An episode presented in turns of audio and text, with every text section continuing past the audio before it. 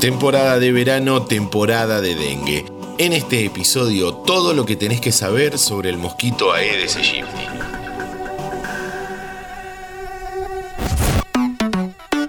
Chequeo general. Hola, ¿cómo están? Bienvenidos a un nuevo podcast de interés general sobre salud. En este episodio, dengue. Los meses entre diciembre y mayo son el periodo de mayor abundancia y actividad del mosquito que lo transmite, y por eso hay más probabilidades de brotes y epidemias. Campañas de prevención, los cuidados que hay que tener en casa, los síntomas y cómo actuar. Todo esto lo charlamos con un especialista que se presenta ya mismo. Soy el licenciado Manuel Ovaldo Espinosa, biólogo. Me especializo en mosquitos transmisores de enfermedades y en particular en el mosquito Aedes aegypti vector de dengue, chikungunya y zika. Trabajo en el área de enfermedades transmitidas por mosquitos de Fundación Mundo Sano. Manuel, los meses de verano son la temporada alta del dengue, pero la prevención hay que hacerla todo el año. ¿Qué actividades llevan adelante en Mundo Sano en torno a esta problemática? Realizamos la vigilancia y el monitoreo del mosquito con actividades permanentes durante todo el año en las localidades de Puerto Iguazú en Misiones, Clorinda en Formosa, Pampa del Indio en el Chaco, Tartagal en Salta y Añatuya en Santiago del Estero. Además, colaboramos con varios municipios en el interior del país con actividades que incluyen capacitación y transferencia de herramientas para el monitoreo del mosquito. ¿Qué podemos hacer en casa para prevenir el dengue?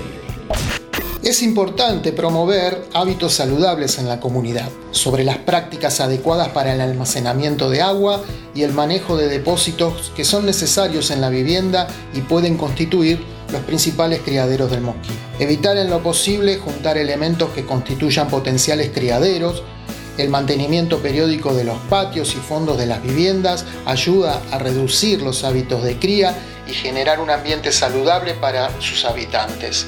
Realizar la limpieza y el recambio de agua periódico en los tanques, bidones, baldes, tachos, floreros, recipientes con plantas, bebederos de animales y cualquier recipiente que pueda servir para acumular agua y que tenga una utilidad en el domicilio.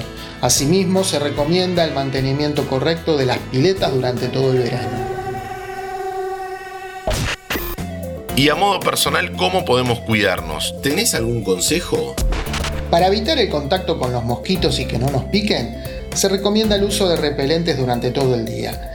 El uso de mangas largas y pantalones reduce los sitios en donde el mosquito puede picar.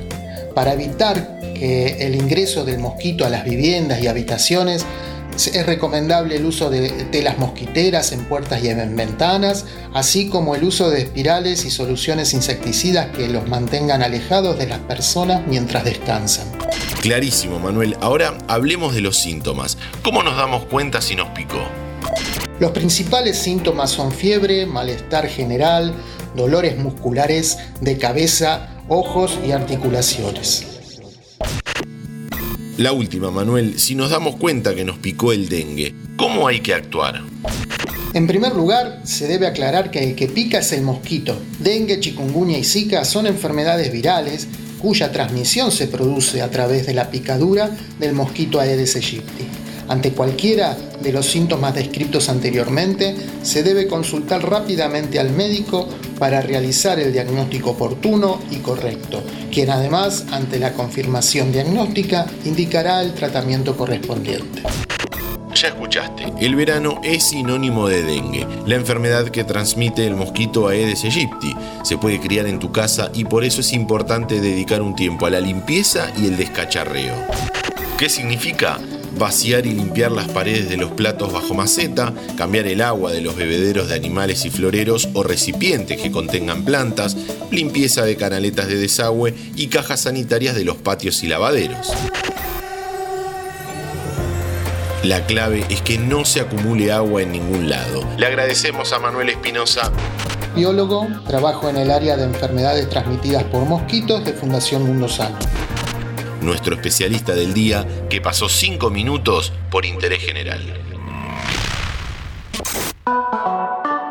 Antes de deslizar para continuar con tus podcasts favoritos, seguí a Interés General en nuestro perfil de Spotify.